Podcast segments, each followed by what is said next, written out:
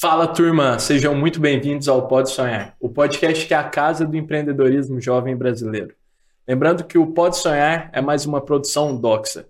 Te convido a conhecer mais sobre o Doxa no www.canaldoxa.com.br. E hoje estamos aqui com uma convidada mais que especial, a Maíra, que é fundadora da agência Estalo. Maíra, muito obrigado por ter aceitado o convite e estar tá aqui conosco. Imagina, Gratidão. eu que agradeço, Miguel. É um Valeu. prazer ter vindo direto de Salvador para o podcast. Aqui, turma, a Maíra acabou de chegar. Salvador saiu 7 horas da manhã, vou atrasado. É, chuva. Chuva, greve de caminhoneiros. E aí chegou no estúdio, já tá gravando e ainda tem evento hoje, né? Exatamente, isso Coisa aí. Boa. Prazer é nosso. Obrigada pelo convite. Valeu, eu que agradeço. Maíra, a gente sempre gosta, mas para quem tá assistindo Pode Sonhar pela primeira vez, de começar os nossos episódios praticando nos convidados ali a concisão inteligente de resumir o negócio em até 140 caracteres. Posso te convidar a ler o que você escreveu para a gente aqui sobre a Estalo, por favor? Claro. Vai Agência lá. Estalo, a Estalo, agência de marketing 360, conquistou o mercado brasileiro e hoje assina ações e cria estratégias para marcas como iFood, Ambev e Natura. Muito show. Baitas clientes gigantescos, Maíra. É. Muito bom. E eu queria começar te perguntando, Maíra, que, que é uma agência de marketing 360? Que tipo de serviço vocês prestam? Tá. Nós trabalhamos com tudo que não é publicidade. E aí é ah, é por é? isso que a gente fala 360, é isso. Entendi. Então a gente trabalha com eventos, que podem ser tanto eventos corporativos como congressos, feiras, etc. Uhum. A gente faz ativações de marca, a gente trabalha com brand experience, que a gente tem sempre muitas palavras em inglês, né, uhum. né, mas é experiência de marca, então tudo que traz experiência de marca. Show. A gente trabalha com promoções, a gente trabalha com pontos de venda, então a gente tem aí de fato uma segmentação muito grande do que a gente atua.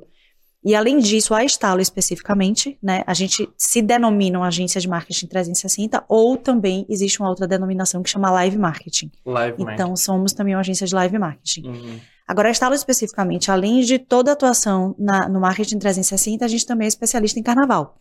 Que show. Então, nós executamos o, Salva o carnaval de Salvador, Recife, Olinda, Prambev, e a gente faz toda a operação de rua para eles durante o carnaval. Que massa, oh, que massa. E o, e o Carnaval de Salvador ainda é o melhor do Brasil, não tem o que fazer. Não é? Então, a gente fica feliz. E esse ano vai ter, né? Ano que vem vai ter. Que show. E, e teve esse, esse ano, já ou não? Esse não. ano ainda não teve. Esse ano ainda não teve. Teve São João, mas não teve o carnaval.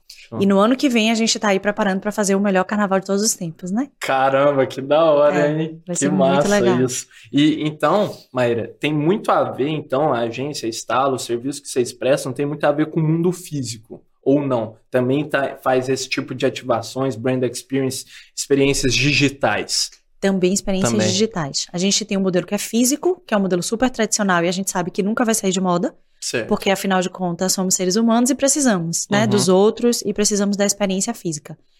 Agora, a gente, além do físico, a gente tem o modelo digital e a gente tem os modelos que a gente chama de híbrido, né? Principalmente híbrido. quando a gente fala de evento, onde a gente tem uma estrutura que é física e uma estrutura do mundo digital. Show. Então, por exemplo, quando a gente tem os óculos de UV, quando a gente tem é, algum tipo de mecanismo é de plataforma, né, chroma key ou qualquer uma outra que seja digital, onde, por exemplo, até o próprio metaverso, né, é. que você pode entrar no mundo digital e também ter uma experiência. Muito e aí a gente consegue fazer a mesclagem dessas duas, desses dois mundos. Espetáculo. Exato. E Maria, isso está é, crescendo demais, né? Essa experiência que mescla, que mistura é, o contato físico com o digital. A gente está se tornando cada vez mais é, criaturas e seres que, mis, que, com, que se confunde o que é digital e o que não é, né? Tudo vira quase que uma coisa só. Então, é, essa tendência que vocês estão explorando, acho que é valiosíssima pro, pro que para agora, para os dias de hoje e ainda mais para o futuro. E Maíra, eu acho que uma coisa que é muita, muito interessante da Estalo é que vocês trabalham muito com, com eventos, com ativações, e eu adoro, e a gente sabe que isso é, tem muito toque de improviso, de pô, se preparar para o inesperado, de coisas que você não está esperando que acontecem. Como que vocês lidam com esses desafios na Estalo quando vocês estão preparando para o evento e acontecem imprevistos? Nossa vida é de imprevistos, na verdade, né? Tanto que tem uma frase famosa na TV que a gente usa muito, que é quem sabe faz ao vivo. Quem que essa é, essa é a realidade. Porque quando você está no live market, quando você está no evento, se a cerveja ficou quente, porque você não gelou, ou porque o freezer quebrou, ou porque alguma coisa aconteceu, não tem como você falar para as pessoas: olha, então, milhares de pessoas, né? Carnaval, imagina. Olha, milhares de pessoas. Vocês que vieram para cá curtir o carnaval, vocês vão ter que voltar para casa porque a cerveja tá quente. É isso. Amanhã vocês voltam e a gente volta com a cerveja gelada. a gente não tem essa oportunidade. Hum. Mas isso, na verdade, nos dá, nos traz uma habilidade muito boa, né? Então a gente tem que desenvolver uma skill muito boa. Total. Que é o planejamento. Demais. Porque se a gente faz ao vivo e se a gente não pode errar, a única, a única questão que tem aí entre o ao vivo e o não errar é o planejamento, né? Então essa é a questão mais importante. Então a gente precisa pensar muito em todos os passos, pensar muito no que a gente vai fazer e pensar muito no que a gente precisa, com antecedência. Show. Por quê? Porque quando chega na hora, não pode dar problema. E se der problema, a gente precisa resolver o problema. Uhum. Então a gente precisa do plano A, do plano B, do plano C, do plano D. Então é muito comum a gente ter equipes de planejamento e de produção juntas, né, que fazem parte da agência. E a gente, muitas vezes você vê mapas, né, em cima da mesa, você é. vê cálculos, né, é, por exemplo, é, quantas pessoas por metro quadrado, uhum. né, e quanto que essas pessoas vão consumir, por exemplo, de bebida, de comida, de é. etc. Então tem todo um cálculo que é Isso é feito. É difícil, né? É, é, complexo. Complexo. É complexo. A gente, por exemplo, quando a gente faz muito show, né? A gente faz muito show. É, e quando a gente tem o show ao vivo, às vezes, por exemplo, você tem um enrugamento com algum artista, né? Por algum motivo. Um o quê? Você tem alguma ruga, um enrugamento, ah. uma, às vezes você tem algum problema técnico com algum certo. artista, por exemplo. Entendi. E você tem que ter habilidade de comunicação para poder conversar na hora Total. com aquele artista e trazer ele para perto da equipe, trazer ele para perto do time. Uhum. Às vezes, né, porque a cortina não pode abrir, o artista não pode estar no palco, ele é tem que estar no palco, tem né? Então, assim, então tem todos esses imprevistos, né, roteiros. um monte de pratos, né, ao mesmo tempo artista, bebida, ativação, todo o público, onde vai estar, o caminho que ele vai fazer no evento. Pensa nisso. A gente teve uma experiência, Maíra, de organizar um evento aqui com os nossos parceiros, o Papo Futuro. Primeira experiência da vida. Você já tem mestrado, doutorado, pós nisso, mas a gente pô, ficava preocupado. Não, mas o ambiente é pequeno. E se o pessoal decidir vir para cá? Então a gente já sentiu é, que era que era pô, complexo organizar todos esses pratos. Imagina fazer o Carnaval de Salvador. É, é, bastante. E aí você fica, né? E se vier muita gente e der overbook? E se não vier ninguém? Você tem que ter plano pra tudo. É verdade. Né? Tanto se vier muita gente, quanto se não tiver ninguém. E aí você começa a pensar. Só que ao mesmo tempo, isso de fato dá uma habilidade, traz uma habilidade muito boa Demais. pro cérebro. Porque você consegue resolver coisas rápidas, situações rápidas, você consegue pensar em muitas coisas fora da curva, uhum. né, para poder resolver aquelas situações. É, e você também tem que ter muita coragem, porque às vezes é enfrentamento, Show. né? Então, às vezes alguém fala que não e você tem que ir lá e bancar que sim. Então, a gente já fez, por exemplo, shows onde a gente, é, no meio do processo, a gente tinha um alvará e o alvará é, queriam caçar o alvará. Nossa, que né? isso. E aí você tem que administrar para você falar, não, o alvará dado você não pode tomar. É muito de gestão de crise também. muito de gestão de crise. Mas aí você vai ver, é porque o lado que deu o alvará briga com o lado que não quer o alvará, que não quer que aconteça aquele evento naquele espaço. Uhum. E aí você tem que entrar intermediando, né, e conversando e comunicando para que aquilo ali se resolva. Certo. Então tem inúmeros problemas que acontecem durante o evento de todas as ordens. É e a gente vai administrando. Né? Às vezes pode ter um problema de gerador. Nossa. Né? De repente pode faltar energia no evento. Né? Já e aí aconteceu você isso tudo, tá... mãe? Já, são 16 anos, né? Então já aconteceu de. A gente, uma vez, a primeira vez que a gente fez o Carnaval de Salvador, deu uma tempestade em Salvador. Salvador não chove muito, né? Chove é. pouco. Tem períodos de chuva, na verdade. E no Carnaval. E no Carnaval não chove normalmente. É, usualmente não chove. Nossa, mas a tempestade ela foi tão forte que muitos camarotes é, voaram o teto. Puts. Tipo, o teto desabou, teve problema com inúmeras marcas. Nossa. Então, assim, imagina o que é você fazer, você ter três horas, quatro horas para poder refazer tudo. Consertar. E aí você olha e você fala, cara, que loucura, né? Tipo, parece que a gente não tá vivendo, parece um filme. É. Né? E você tem que dar conta de fazer aquilo ali tudo, porque o negócio no final tem que funcionar. É. Então, mas é bem desafiador, Uhum. mas ao mesmo tempo também nos dá muito prazer. É, que beleza. E eu acho que essa é até uma pergunta que eu queria muito te fazer. Como que é a sensação para você, Maíra, ver esses projetos que vocês idealizaram e planejaram com tanto carinho, assim, de magnitude tão gigantesca, saindo do papel, como liderando a equipe, to- todo o time da Estalo para criar essas ativações? Como você se sente com isso? Ah, eu acho que a sensação maior é a emoção. Emoção. Assim, a gente sempre fica muito emocionado. E todas as conquistas, elas unem muito o time. Hum, que legal. Tanto na hora que você consegue, quanto na hora que você tá na briga. Né? Então, assim, a gente vai muito pro. Que a gente bri- brinca, né? A gente fala, a gente vai muito pro fight juntos. Certo. Então, quando você tem, às vezes, um problema, uma questão que você tem que resolver, independente com quem você tem que resolver, se é fornecedor, se é cliente com quem você tá, você vê muito a união do time. Isso é fundamental, né? Ou no brainstorm para poder ter o plano B, para poder ter o plano C, Uhum. ou de repente recursos pessoais. Não, eu, eu conheço fulano, peraí que eu ligo para Beltrano. Então você vê muito o, o time junto. Certo. Então quando a gente consegue aquela conquista, é um negócio muito comemorado. E aí legal. a gente se emociona muito, dependendo do que seja, a gente se emociona muito, Show. né? Por estar entregando. E a gente não faz eventos só é, visando dinheiro. Tem alguns eventos, por exemplo, tem alguns projetos nossos, como por exemplo a Casa do Papai Noel, a gente fez quatro anos em Salvador. E era um projeto também que era muito social. Então, dia de quarta e quinta a gente abria, abria para ONGs e para pessoas que não, é, não tinham condição. E de sexta a domingo a gente cobrava. E quartas e quintas, por exemplo, eram dias assim emocionadíssimos pra Que gente, hora. Né? Porque a gente via ali no rosto daquelas crianças, por exemplo, o fazer parte, o integrar, Uhum. o é, tipo os olhinhos dela naquela magia toda que normalmente elas não têm acesso. Então assim, tem muitos projetos que a gente fazem, que a gente faz também que são projetos muito sociais e que pra gente também são emocionantes. Sensacional. E é bonito ver o quanto vocês valorizam as pessoas, não só do time, mas também nesses projetos sociais, Maíra. E eu acho que isso é fundamental. Todos os frutos que vêm disso, de pô, o crescimento, a união, a cultura, a celebração do- das grandes entregas, isso, pô, nada seria construído sem as pessoas. E aí eu queria te perguntar, Maíra, como você trabalha no meio de marketing que exige constantemente inovação, criatividade, como que você é, criou, como que você desenvolveu um time que é constantemente é, criativo, tem novas ideias, capacidade de gerar inovações. Como que se desenvolve essa cultura dentro da Estalo?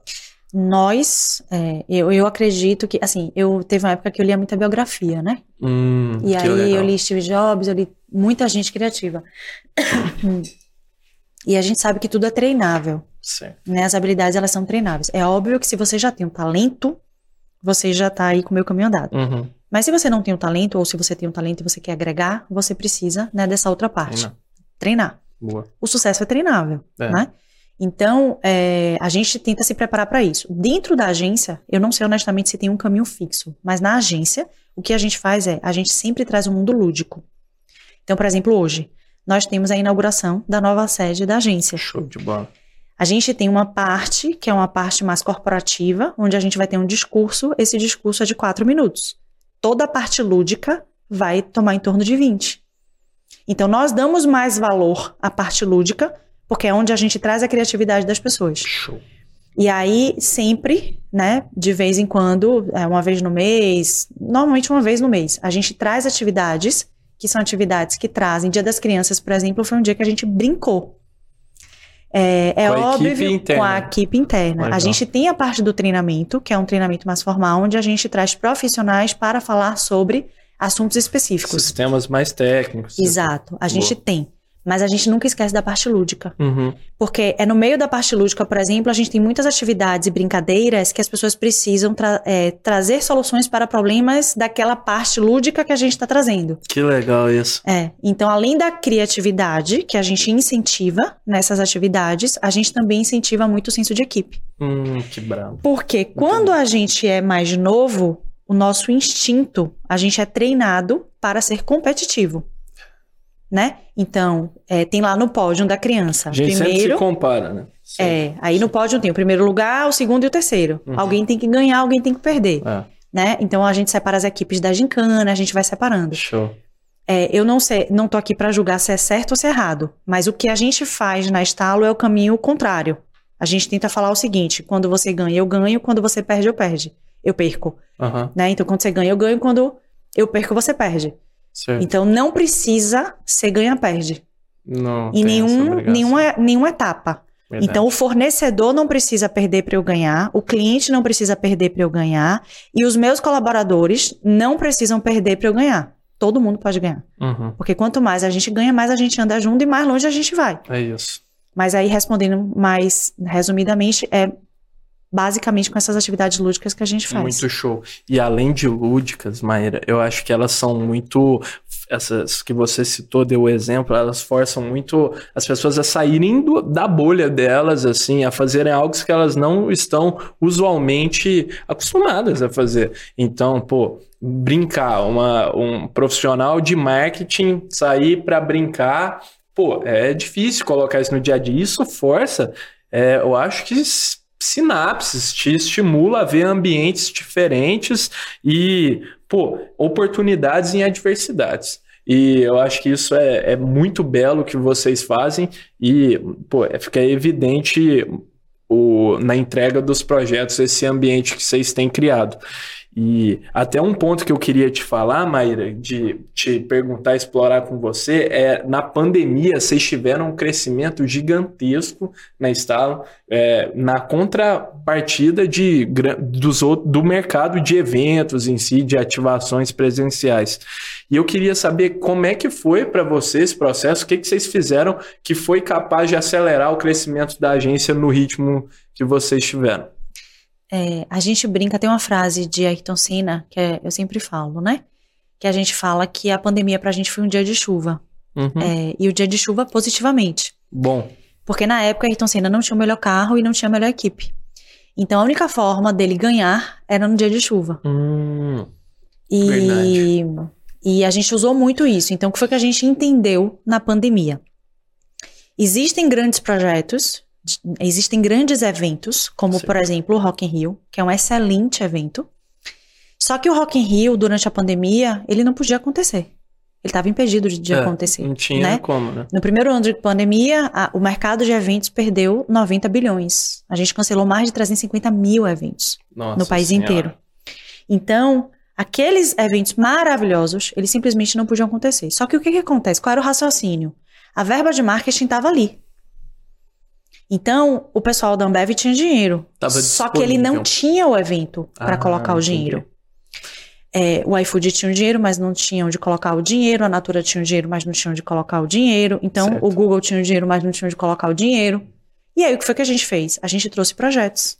Que legal. Então a gente começou a trazer eh, eventos e projetos proprietários durante o período da pandemia e a gente falou: bom, se você tem um dinheiro e não tem um projeto, eu estou te trazendo um projeto que é seguro, que atende às normas Aham. né, mundiais e que a gente consegue fazer para que você consiga investir o seu Que dinheiro, a sua verba e não sumir na pandemia. E aí as agências, as empresas começaram a investir e comprar nossos projetos. Que da hora. E que, que projetos foram esses? Você pode citar alguns, Maia? Posso, a gente fez muitos em parceria, né? Todos, na verdade, nós fizemos em parceria. Então, a gente fez o primeiro drive-in do, do Brasil, Que da hora isso. é, de Stella Artois e várias outras marcas, em parceria com, com, né, com outros players. A gente fez um. A gente fez um evento de gastronomia super bacana também, com o JK Iguatemi, é, durante a pandemia, massa. onde a gente tinha os domos, né, que cabiam até oito pessoas, e os chefes de cozinha fazia, né, e Uhum. você dentro do, do domo, você- na, na TV, você viu o chefe fazendo, preparando o alimento, Que etc, e depois massa. você tinha experiência gastronômica. Experimentar. A gente fez um festival online chamado Somos, onde a gente ajudou a CUFA e a Gerando Falcões. A gente contou com mais de 12 artistas, desde Titãs em Chororó, Cidade Negra e vários outros, né, Edson e Hudson. Então a gente juntou muita gente boa também da música. Uhum. E a gente foi fazendo projetos, né? A gente foi, foi desenvolvendo muito projeto no Brasil todo. Show. E foi aí que a Estalo começou a atender os, os grandes clientes ou não, Maíra? Já, Não. já atendia também. A gente já atendia. É. A gente já atendia. A gente tem 16 anos de mercado. E desde sempre, assim, nos primeiros anos, a gente já atendia grandes marcas. Entendi. E aí eu queria te perguntar, como que foi esse processo? Tem muitas agências aí começando, é, tem até algumas que a gente já recebeu aqui no Pode Sonhar, que queria que você desse algumas dicas de como que foi esse processo de passar dos pequenos clientes para atender, pô, Google, Ambev, essas empresas gigantescas que vocês têm a oportunidade de criar junto. Olha, desde quando a gente começou, a gente sempre foi muito mais claro, né? A gente tinha os, os, clientes pequenos e a gente tinha alguns grandes, né? É, foi um processo muito orgânico, porque é. o que que acontece? É, tem uma hora que quando você faz a conta da agência, a gente sempre faz cálculo. Hum. E isso eu aprendi muito nos Estados Unidos, né? Eu Sim. morei três anos lá e lá tudo que é conta. É. Uhum. Então a gente trouxe essa cultura porque eu, nós somos três sócios hoje, Sim. né? Eu, Thiago, Marcela. Na época éramos dois sócios, eu e o Thiago. Uhum. É, e ele também morou nos Estados Unidos. Então a gente tinha uma, a gente tem uma cultura muito parecida, certo. eu e ele, né? Uhum. Pela oportunidade que a gente teve. Então a gente sempre fez cálculo é, esse cliente dá dinheiro ou a gente está trocando dinheiro? Porque às vezes você troca dinheiro. Você não está ganhando dinheiro com o cliente. Uhum. E aí você tem que avaliar estrategicamente. Às vezes você está trocando dinheiro, mas em contrapartida você tem um grande nome, você tem uma grande marca ali no seu portfólio. Entendi. Você e sai aquilo... no zero a zero para gerar um case, assim. Exato, mas Entendi. aquilo ali ainda está sendo positivo. Então a gente sempre, você sempre tem que ir fazendo ponderações Legal. e avaliações estratégicas. Show. Então, no caso da gente, anualmente, a gente faz uma reunião, que é só para falar disso, e a gente tem reuniões trimestrais também para falar sobre isso. Certo. Então a gente avalia o cliente. O nosso processo foi orgânico porque a cada semestre, na época, hoje é trimestre, mas na época eram semestres, a cada semestre a gente parava para fazer uma análise. E aí a gente entendia. Quando chegou num, numa época, a gente começou a ver que a gente já tinha cliente o suficiente de portes maiores para gerar um faturamento para a agência e a gente deixar esses menores uhum. já saírem né, da agência, Show. porque esses menores a gente já estava trocando dinheiro. Que da hora. E os maiores é que estavam trazendo lucro. Entendi. Então, é educadamente, conversamos com cada cliente, muito transparentemente explicamos o motivo, né, pelo qual a gente não poderia uhum. mais continuar com eles na carteira. Sugerimos outras agências, caso eles quisessem continuar o trabalho com essas outras Legal. agências, e demos um período para que essa transição fosse feita. Entendi. Então, foi tudo sempre muito tranquilo. Show. Entendi. Oh, muito interessante isso, que foi um processo bem orgânico, né? Não teve pô, é, uma, uma mudança brusca assim no processo, vocês passaram a atender as grandes marcas. Isso é muito legal, esse entendimento também. Acho que é uma baita dica para quem está empreendendo, mas essa que você deu de, pô, essa mentalidade. Às vezes é bom você trocar dinheiro por, pelo dinheiro em si, mas tem outra coisa que joga muito a seu favor, a favor do negócio, né? Então, pô, imagino lá no começo como é que foi para a Stala atender o primeiro primeira marca. Qual você lembra qual que foi, Maia? Não lembro. Eu lembro que uma das primeiras marcas que a gente atendeu foi a Samsung. Samsung. E a TIM. Imagina ter um case é, desse no portfólio, né? Fica muito mais fácil de você se provar com resultados depois disso, né? Uhum. E, mas eu acho que outro ponto que você tocou que é, com certeza faz parte da cultura que vocês têm hoje na Estalo, é, do, da sua trajetória, experiência dos Estados Unidos, do, em contato com os americanos, que eles são mais cartesianos de conta e tal. O que, que é, essa experiência agregou é, para Estalo hoje no modelo de negócio? É, e o que, que você busca, aprendeu nessa, nessa trajetória sua e o que, que você busca passar para o time? Você fala em relação aos Estados Unidos. Exatamente. Então, lá a mentalidade deles é bem diferente. Então, é. por exemplo, eu trabalhei lá em algumas empresas. Trabalhei lá na Johnson Johnson, né, por hum. exemplo.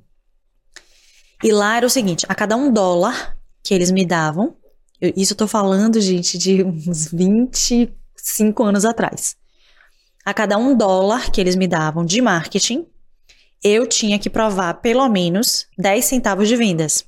10 centavos a mais menos. É, porque lá o marketing não é desvinculado, não era, né? Não era desvinculado de vendas. Marketing e vendas eram o mesmo Se departamento. Misturava. Aqui uhum. é que a gente divide. Uhum. Então, eles me davam um dólar e eu tinha que provar que eu estava retornando 10 centavos Nossa, de vendas. É difícil isso, dependendo da área de marketing. Né? Exato. Né? Ou eu tinha que provar audiência né? Audiência. Então, uma das duas coisas eu tinha. Certo. Imagina isso, há 20 anos no Brasil nem existia, a gente não. nem trabalhava com dados, né? Porque hoje a gente trabalha com dados, mas uhum. na época a gente não trabalhava. Então, tudo que eu fazia, eu já tinha que fazer os cálculos. Então, para você ter ideia, é, o primeiro, a primeira ativação que a Estalo ganhou é, da Ambev, por exemplo, era assim: a gente tinha que fazer uma ativação de São João. Certo. Enquanto as agências no Brasil, a maioria, né? Não todas, mas a maioria das agências no Brasil traziam ativações, sei lá, vamos dizer, é uma roda gigante. Uhum. A gente fez um parque, onde a gente fez uma cerca, e essa cerca tinha uma guarita, e para você entrar, se você fosse maior de idade, você tinha que trazer qualquer bebida da Ambev, Uhum. e se você fosse menor de idade, qualquer bebida não alcoólica. Certo. E aí o que foi que aconteceu? A gente simplesmente esgotou as bebidas da Ambev no primeiro dia. Caramba. Por quê? Porque na cabeça da gente, a gente recebeu uma verba de marketing para fazer uma ativação, mas eu precisava gerar Vender. vendas. Essa foi mais óbvia, uma relação mais óbvia. Isso. Então, e de uma forma geral, a gente vê que a mentalidade na época, né, era eu vou fazer uma ativação. Aham. Eu vou fazer uma roda gigante, as outras agências apresentavam assim, uma roda gigante, Certo. sem a parte da venda. É. Por quê? Porque muitas vezes a gente não vincula. Sim, não. Então eu acho que esse legado muito de retorno foi uma das melhores coisas que eu tive enquanto eu morava nos Estados Unidos. Assim, Muito as show. experiências são muito diferentes. É, essa análise de até custo-benefício, né? De tipo, o que que, que que você agrega com investimento aqui, de retorno sobre o investimento. Pô, e ter essa clareza é pô, fundamental para os negócios. Mas eu te pergunto, Maíra, vocês ainda buscam. é, pô, tem muitas ativações, eu imagino, você me corrige se eu estiver errado, por favor, que tem uns objetivos diferentes, a não ser gerar venda em específico. Sei lá, é, um possível exemplo, um carnaval lá em Salvador seja mais, pô, para de awareness de marca e tal, mostrar a marca. Como que vocês buscam metrificar esse, esse retorno?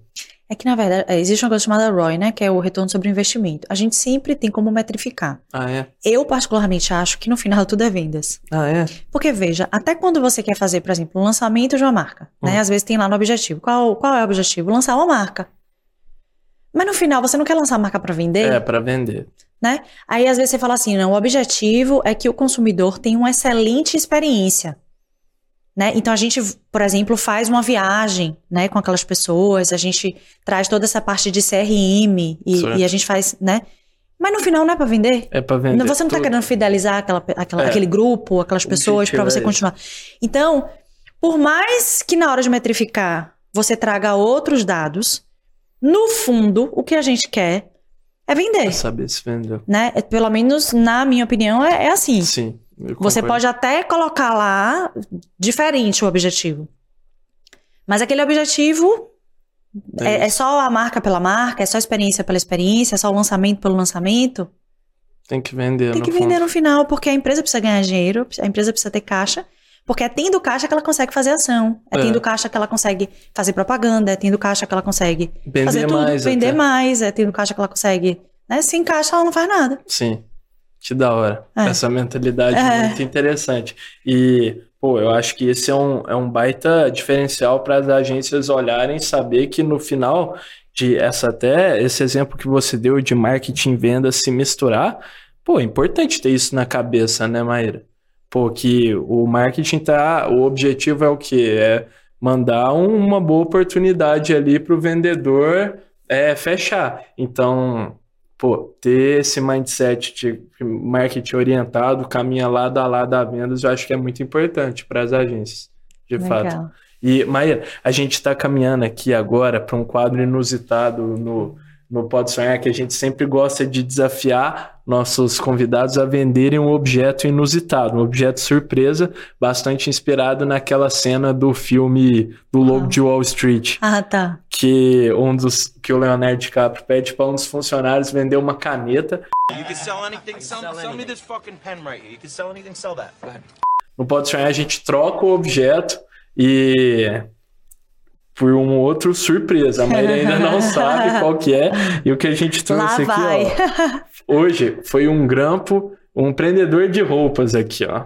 Caramba. Rosa. Nossa, que sorte que eu dei, hein? Tá fácil? Tá fácil.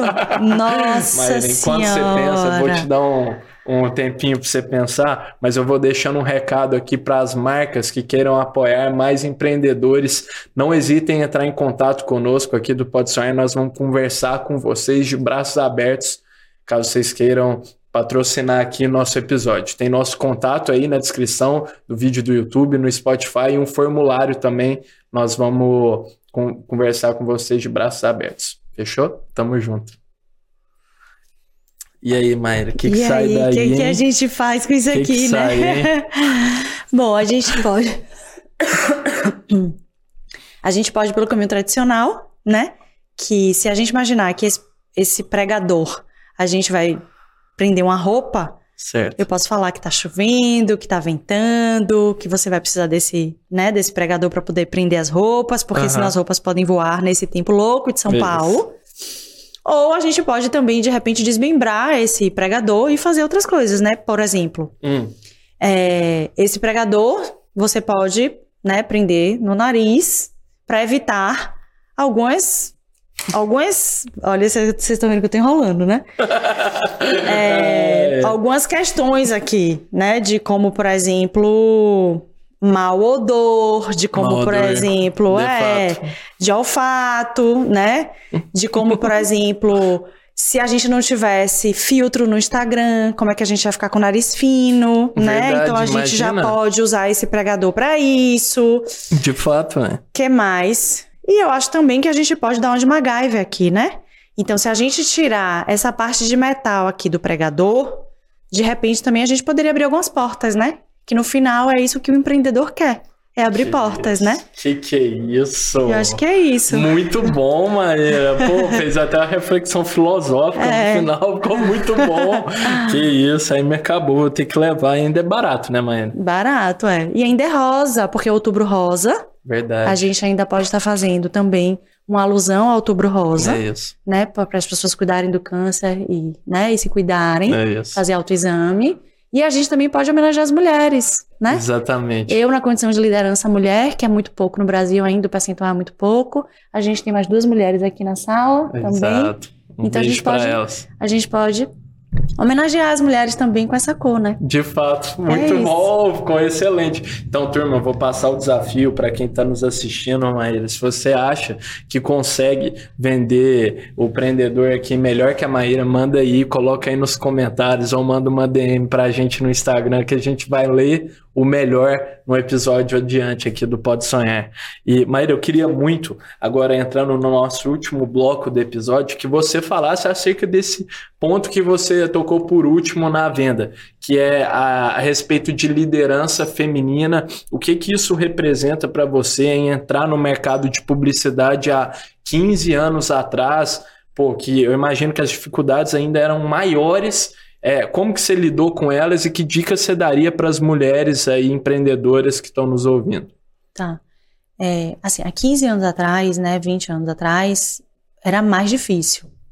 Porque Imagino. hoje o, o assunto ele tá em voga, ele tá na mídia, né? É. Então as pessoas elas, elas, elas têm maior conhecimento, elas têm melhor conhecimento. Existe uma pauta sobre essas lideranças Uhum. femininas. Tem até É. inspirações, né, Maíra? Talvez. Tem. E antigamente, né, as bruxas Antigamente. elas eram queimadas. É, então, assim, difícil. é, ser mulher era difícil, Uhum. né? Então sempre houve uma, durante muito tempo, na verdade, né? Sempre não, mas durante muito tempo houve uma retaliação. É, o que eu tenho para falar, muito da minha experiência, é que a pessoa tem que prosseguir, Certo. né? Sendo mulher, sendo homem, qual o gênero que você adota, trans, não importa. Porque isso não define você. Certo. Então, existem outras qualidades e características que são muito mais valorosas e que, de fato, são essas características que as pessoas precisam eh, ter em mente e se segurar nelas. Eu tive uma experiência uma vez, eu tinha acho que 17 anos e morava nos Estados Unidos, e eu fui fazer o plano de marketing de um clube de golfe. Que da hora. Pois é, então eu fui toda Com animada. 17 anos, 17 Maíra, você já, já trabalhava com marketing. Já trabalhava com marketing. Que da hora. E aí eu fui toda animada a fazer o plano, porque eles tinham, é, já tinham perdido mais de 20%, né, dos, é, dos clientes. estavam saindo do clube. E eles entraram em desespero e aí entraram em contato com a faculdade que, que eu estudava na época. Eu tinha acabado de entrar na faculdade. Uhum. Você foi para fazer a faculdade? Não, eu fui para fazer o segundo ano. Aí foi Ah. segundo, terceiro e entrei Você na já faculdade. tava lá um tempinho. Isso. E aí eles entraram em contato com a faculdade, a faculdade me mandou pra fazer isso. E na primeira reunião que eu tive com eles, eles tinham, nem, não sei, assim, mas eram tipo uns 20, 30 homens. Não tinha mulher, Hum, né? No conselho entendi. do clube. Nossa. E quando eu entrei que eu comecei a falar, eles simplesmente começaram a levantar e ir embora. Nossa. Porque eu era mulher, era jovem, terceiro mundo, né? Brasil. Brasil. Que louca. Porque pra que que mandaram essa menina pra cá? Então, eu fui muito desrespeitada ali naquele momento por conta de todas as condições. Nossa. Não só por ser mulher. Uhum. É, e você via ali nitidamente que 100% do público era homem, era masculino. Sem querer desmerecer, porque eu sei que não é todo mundo que é assim, mas assim, eu tinha ali duas opções. Ou eu enfrentava, ou eu fugia, Lógico. né? E aí eu resolvi enfrentar, com raiva, né? Mas a gente pega às vezes a raiva pra fazer de motivação, e fui. E de lá para cá, eu posso te afirmar que o melhor planejamento de marketing que eu fiz em minha vida foi o dessa empresa de golfe. É sério. Eu nunca consegui fazer nada melhor do que isso. Assim, a gente faz excelentes planejamentos, inclusive da própria Estalo, que é uma empresa de sucesso, Aham. que cresceu na pandemia de 242%, Animal. né? Mas aquele planejamento pra mim Nada ali supera. era aquilo, era aquilo ali era tipo assim, eu, eu inaugurei a minha carreira sendo desafiada. E não foi um desafio legal, né? E a Foi condição motivado pela dor. foi motivado pela dor. E a condição de eu ser mulher, eu sei que piorou muito. Mas aí o que que acontece? Eu fiz um plano de marketing que eu consegui recuperar, né, o- os, as pessoas que estavam saindo e a gente conseguiu começar a adicionar mais pessoas e no final de tudo, eles me ofertaram, né, um emprego. Ah, E eu não fiquei porque eu já não gostava da empresa É desde o primeiro dia. falou, tchau, obrigado. Tchau, obrigado. Mas então eu acho que o, meu, é, o meu conselho é esse, assim, é não desista e também não se diminua, nem ache que é uma coisa ruim, ter um Certo. gênero ou, ou ter de repente uma característica específica, porque isso tudo pode servir de degrau, literalmente. De fato. Pô, que história bacana. Eu acho que serve de inspiração para muitos das ouvintes aí que, pô, certamente enfrentam dificuldades diariamente por causa disso, preconceitos, pô, não são muitas vezes ouvidas e eu acho que essa história, pô, simboliza bem e até é interessante saber dessa motivação por dor, que por mais que isso não seja, não sei na realidade se se, se é saudável, mas, pô, isso às vezes gera resultados, né? Como você Uhum. mesmo cita, se com 17 anos, né, Maíra, você conseguiu criar o plano de marketing, a estratégia ali, o melhor que você já fez na sua vida, é, essas motivações por dor muitas vezes podem drivar bons, bons resultados. Uhum. E eu queria até te perguntar, é, agora passando do primeiro momento para onde você quer chegar, Maíra. Onde vocês sonham em chegar com a Estalo no horizonte de tempo que você quiser estabelecer? Então, dois anos, cinco, dez anos. É, nos próximos anos, né, até os três próximos anos, a gente quer fazer carreira internacional. Que legal. Então a gente já estava ensaiando isso em 2019, né? A pandemia Show. chegou, a gente não conseguiu executar o plano, mas o plano está engavetado. Certo. Então a gente não desistiu e aí a gente está vendo agora qual que é o melhor momento para que a gente execute esse plano de, de internacionalizar a empresa. De atender clientes de fora, né? né não, na verdade de ir para fora do país. Ir para É, fora. a gente está mirando muito os Estados Unidos. A gente sabe que o mercado de lá é um mercado mais seguro, né? Uhum. É um mercado que está em crescimento também em relação a eventos, a entretenimento. É, algumas cidades já são muito boas, outras estão em fase de crescimento, Certo. né? Em relação a esse mercado de faturamento e a gente está de olho no mercado americano. Uhum. Que legal, pô. E vocês já fizeram, inclusive, alguns. a- atenderam os clientes em, em experiências lá fora, não é, Maíra? Sim, a gente tem alguns eventos internacionais, né? A Show. gente já foi para a França, para a Rússia, a gente já foi para os Estados Unidos, a gente já tem alguns eventos internacionais. Muito show. Mas foram eventos pontuais, né? Uhum. Então nós saímos do país, atendemos e voltamos. Certo. Agora o que a gente quer é abrir unidade. Sede Fora, mesmo, exato. fora. Para abrir mercado Exato. lá, atender novos clientes. Legal demais.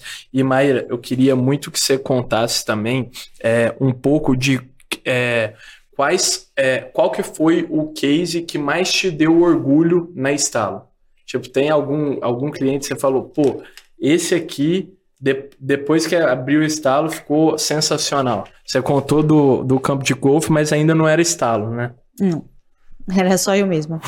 é, mas você fala no sentido de do, do cliente ter crescido ou de um case ser um case bom pra de um gente? case. Sim. Olha, eu acho que hum, o carnaval foi um dos maiores cases da gente. É. Show. Porque nós fomos contratados para fazer uma coisa. E no meio do processo, essa uma coisa virou 20 coisas. Nossa, eu imagino. Carnaval. E das 20 coisas, 19 coisas a gente não tinha expertise. Uhum. E a gente não deu para trás. A gente enfrentou novamente, né? Porque a vida da gente é isso aí, é enfrentando. Então a gente aprendeu muita coisa no carnaval. É, para você ter ideia, hoje a gente tem uma operação com 13 centros de distribuição. A gente vende Você tá brincando. Não, a gente, todas as bebidas que são vendidas né, perto do circuito da Ambev, do- perto do circuito do carnaval da Ambev são nossos. E se você for observar, por exemplo, isso não está no escopo de uma agência de live marketing. Não, venda não de né? produto Centro de. Direto, Quem centro diria? de distribuição com logística, com operação, Que com isso, sistema, né? com. Não tá. E é, por exemplo, uma atividade que a gente faz durante o carnaval. Caramba. Então a gente acabou ramificando e absorvendo, absorvendo atividades que Certo. não eram nossas. Uhum. Da hora. E Mário, eu acho que você contou muito sobre sua experiência e todo, todo que um pouco da sua trajetória que ajudou a fundar e a crescer e tal. E uma coisa que eu vi nos meus estudos para me preparar para episódios foi até que você chegou a conhecer uma experiência com monges tibetanos, não é? Eu queria, tem um sócio nosso aqui do Podsar que pediu para eu te fazer essa pergunta e ele é muito ligado a essas questões. Eu adoraria que você contasse, mas eu acho que também vale para todo mundo que está assistindo de que lições empreendedoras que você tirou dessa experiência no contato com, com a turma. Olha só, é, eu sou muito curiosa. Certo. E graças a Deus eu já tive muita oportunidade de viajar muito, né? Desde o Nepal, já fui para Bali, já fui para Índia, já fui para Sri Lanka, já fui para tanto lugar. Assim, eu realmente tive muitas oportunidades. E eu Legal. me meto nas enrascadas, né? Eu, É. é, eu acho que a vida nem me mete na enrascada, que a vida fala assim, ela, coitada, já, ela Poupa sozinha, sabe? Sabe aquela música? Eu não preciso de ninguém pra fazer nanã comigo, Ah, sabe? Assim, sei, é, tipo, sou eu. É, eu acho que assim, a coisa mais fundamental dos monges é primeiro, eles acordam muito cedo, muito, muito cedo, né? Eles acordam em torno de três da manhã. Que isso. Já é tarde para mim. Três, três é tarde, não é cedo. Eu- Eles acordam muito cedo. Eles têm uma rotina, né? E muitos de nós, às vezes, até desenvolve a síndrome de ansiedade, porque a gente não tem rotina. É. Então, eles exercem uma rotina. É, então, acordar cedo, eu acho que é uma coisa muito importante. Eu não acordava cedo antes. Eu passei a acordar cedo depois que eu estive né, na É? acorda às experiência com três, eles. mas Não, eu acordo às cinco, às vezes quatro e meia. cinco, mas por aí, cinco é cinco cedo, horas. com força também. É, então, acho que isso, a rotina é muito importante, o horário que eles acordam, né? Porque eles falam que a gente tem que. Nós, seres vivos, temos que estar nos primeiros raios de sol. É isso que eles falam. Ah, Então, a gente tem que captar os primeiros raios de sol. Tanto por uma questão energética, e aí entra uma, parte de mística, que eu não vou entrar aqui, Uhum. como também por uma parte de viver, né? De saber viver. Então, eles falam assim: se a vida já está acontecendo às 5 horas da manhã, por exemplo, às 4 horas da manhã, por que, que você não está vivendo? Né? A gente tem que viver a partir dos primeiros raios de sol. Certo. E a gente tem que estar ali para captar os primeiros raios. Então, essa é uma coisa que eu aprendi, levo e, e continuo fazendo. Que da hora. E tem uma coisa muito legal que eles fazem, que para mim é mais impressionante, é o poder da mente. Eles se treinam muito para que os sentimentos e as emoções não os domine. Certo. E eles não lutam, que é basicamente a meditação, né? Então, eles não lutam contra o sentimento, eles não lutam contra o pensamento. Uhum. Mas eles também não dão corda, eles não dão valor, eles não dão ouvidos. Certo. Entendi. E tudo que você não coloca energia não tem importância, É, não te afeta. não te afeta. Então, só te afeta o que você coloca energia, o que você coloca a vibração, o que você gasta tempo pensando, que então eles têm muito essa questão do, do pensamento. Para você ter ideia, tem alguns monges em alguns monastérios que eles, principalmente no Nepal, que é muito frio, que quando eles acordam, aí a partir de umas quatro e pouca da manhã, cinco e pouca da manhã, eles colocam bacias de madeira do lado de fora, imagina no Nepal, naquele menos Uhum. 20. E eles entram nas bacias com água fria. Nossa senhora. E eles ficam do lado de fora, dentro da bacia de água fria, e só no poder da mente. Porque o que eles não colocam, se eles não colocam atenção naquilo, não atrapalha. Não atrapalha. E o corpo não reage. Que Eles coisa. não ficam com frio. É. E é de uma inteligência emocional muito grande, assim, saber filtrar. Pô, isso aqui eu não vou dar atenção. Não me importa, não quero colocar na energia, né? Isso exige muita, pô, é, autoconhecimento, pô, você sabe ele gerenciar, sua, gerir suas emoções muito bem também. É. É, é uma questão de inteligência emocional muito grande também e de humildade, assim, né? Eles não Humildade. têm essa. é. Então, eles não estão muito importados com o que você está fazendo, ou se você está 10 minutos a mais na água fria do que. Não, eles estão ali preocupados com o deles. É. Né? Se eles estão conseguindo, se eles evoluíram de um dia para o outro. Então, essa questão da humildade também é uma questão muito forte deles, assim. Mas eu acho que essas são as lições, assim, que eu mais. Show. Muito top. Muito top, Maíra. E antes de fechar, eu queria muito te perguntar também, Maíra, quais são algumas tendências que você tá vendo no, é, no universo de marketing daqui para frente? Você que atua no setor há vários anos, o que, que você acha aí para os profissionais de marketing, também para outras agências devem abrir o olho daqui para frente? Então, a gente tem o metaverso, né? Que a Boa. gente ainda tá Aprendendo, né? aprendendo. A realidade é essa. A gente está vendo muito equipamento e muita, muito sistema também de venda online. Hum. Então, à medida que você, por exemplo, influenciadores, né? Então, à medida que você vai fazendo lives, à medida que você vai conversando, você está fazendo uma forma diferente de fazer propaganda, né? É, não é necessariamente um merchandising direto, como antigamente. A, pro- a propaganda já mudou muitas vezes, né? De, de forma de falar. Certo. E eu acredito que essas ferramentas que você pode comprar na hora que a pessoa fala, quando ela tá no online, seja De no Facebook, sales, seja no assim. Instagram, qualquer mídia social, você consegue também, né? E aí a gente volta para vendas, É. né? E aí a gente consegue fazer a venda direta, não só com aquele cupom de desconto, mas também medindo, né? Miguel dá retorno mesmo ou é aqueles aquelas pessoas ali são compradas, né? E aí Sim. você consegue medir de uma forma melhor através desses retornos todos de venda e dessa ferramenta que você consegue comprar na hora. Muito show. E além disso, também a gente está vendo uma- um retrocesso, né? As pessoas realmente estão querendo eventos físicos. Então a gente não pode esquecer do físico. A gente, durante muito tempo, a gente previu que ia ser tudo muito híbrido e tudo muito online.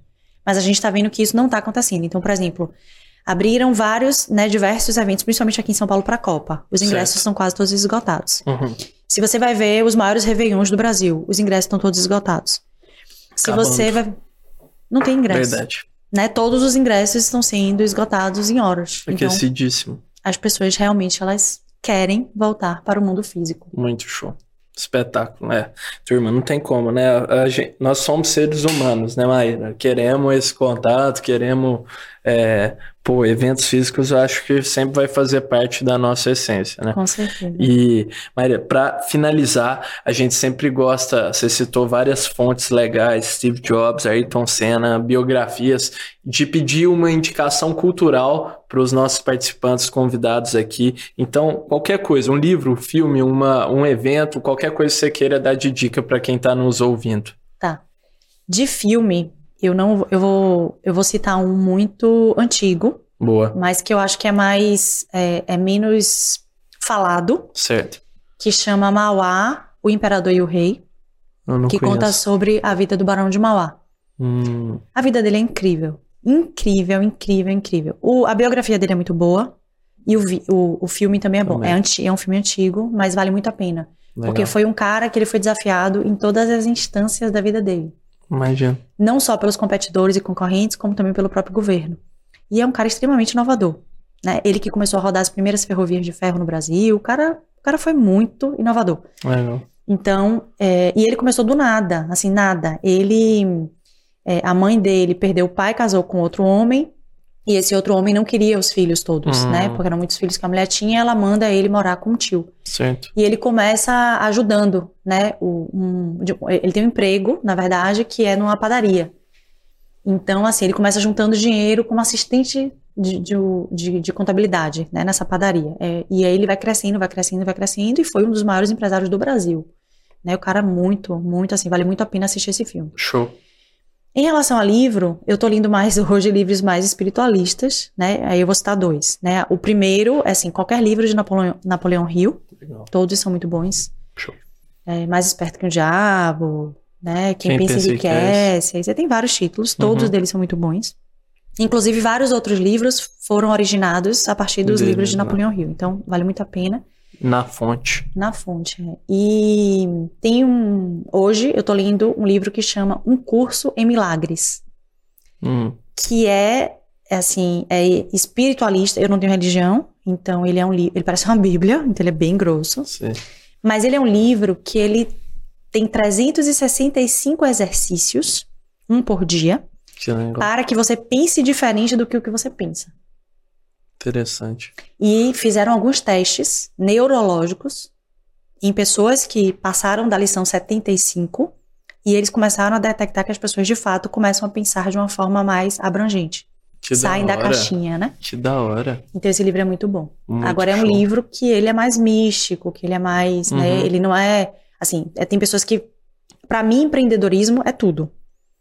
Eu não acho que empreendedorismo é você falar sobre números, ou você falar sobre dados, ou você falar sobre gestão, ou você falar sobre É. Pra mim tudo é empreendedorismo. É, você vive, você é um empreendedor, né? Você tem ati- é uma atitude, né? É. Porque para a gente, quanto mais sinapse você consegue fazer, melhor é seu resultado. Total. Mas para que você consiga fazer mais sinapse, você precisa ter mais bagagem. Isso. Então tudo conta, com certeza. né? Os livros espiritualistas contam, os livros empreendedores contam, as viagens contam, tudo conta. Entretenimento conta, tudo conta. As experiências de vida contam, os problemas que você resolveu conta, tudo conta. Show. Então, esses são os Muito livros que eu legal. acho Vou que é- ver. Vou ver esse É. último. Gostei demais, pô. é, muito legal. Muito legal, me parece É. bem interessante. E Maíra, para fechar então nosso episódio, eu vou te convidar a dar um recado aí final para a turma também, se quiser divulgar suas redes sociais, ah, o site da Estalo, fica à vontade também para quem quiser conhecer. Maravilha. O meu é Maíra Holtz. Maíra com I Holtz, H-O-L-T-Z. Boa. O da Estalo é Estalo mesmo, é S-T-A-L-O-B-R. Então, esses dois são os dois Instagrams da gente, o meu e o da Estalo. É, e o recado é não desistam. Boa. é não desistam. Show. Se você pegar as maiores biografias, todo mundo vai falar a mesma coisa de formas diferentes. Né? Uhum. Bill Gates, Steve Jobs, todo mundo vai falar igual. É, ninguém era mais inteligente do que ninguém, que não era mesmo, tá? Mas assim, a persistência, ela faz com que você consiga chegar nos seus objetivos. A persistência não significa dizer que você mantém o plano. Uhum. Às vezes você troca o plano. Mas É você mantém um objetivo. insistir, né? É, mas você Boa. mantém um objetivo. Então, acho que o único recado, assim, acho que o mais Show. forte é Animal. sonhem Sonho. e executem. Muito bom, Maíra. Obrigada, Gratidão. Miguel. Queria te agradecer do fundo do coração por ter aceitado esse convite aqui. A gente que agradece. Obrigada pelo espaço. Pô, foi um prazer gigante. Boa sorte. Valeu. Então, turma, esse foi mais um episódio aqui do Pode Sonhar. Se você gostou, não esqueça de curtir o vídeo, de comentar, de compartilhar e de se inscrever no canal. Lembrando que o Pode Sonhar tá no ar todas as terças-feiras às 7 horas da manhã. Fechou? Vejo vocês na próxima e tamo junto. Thank you.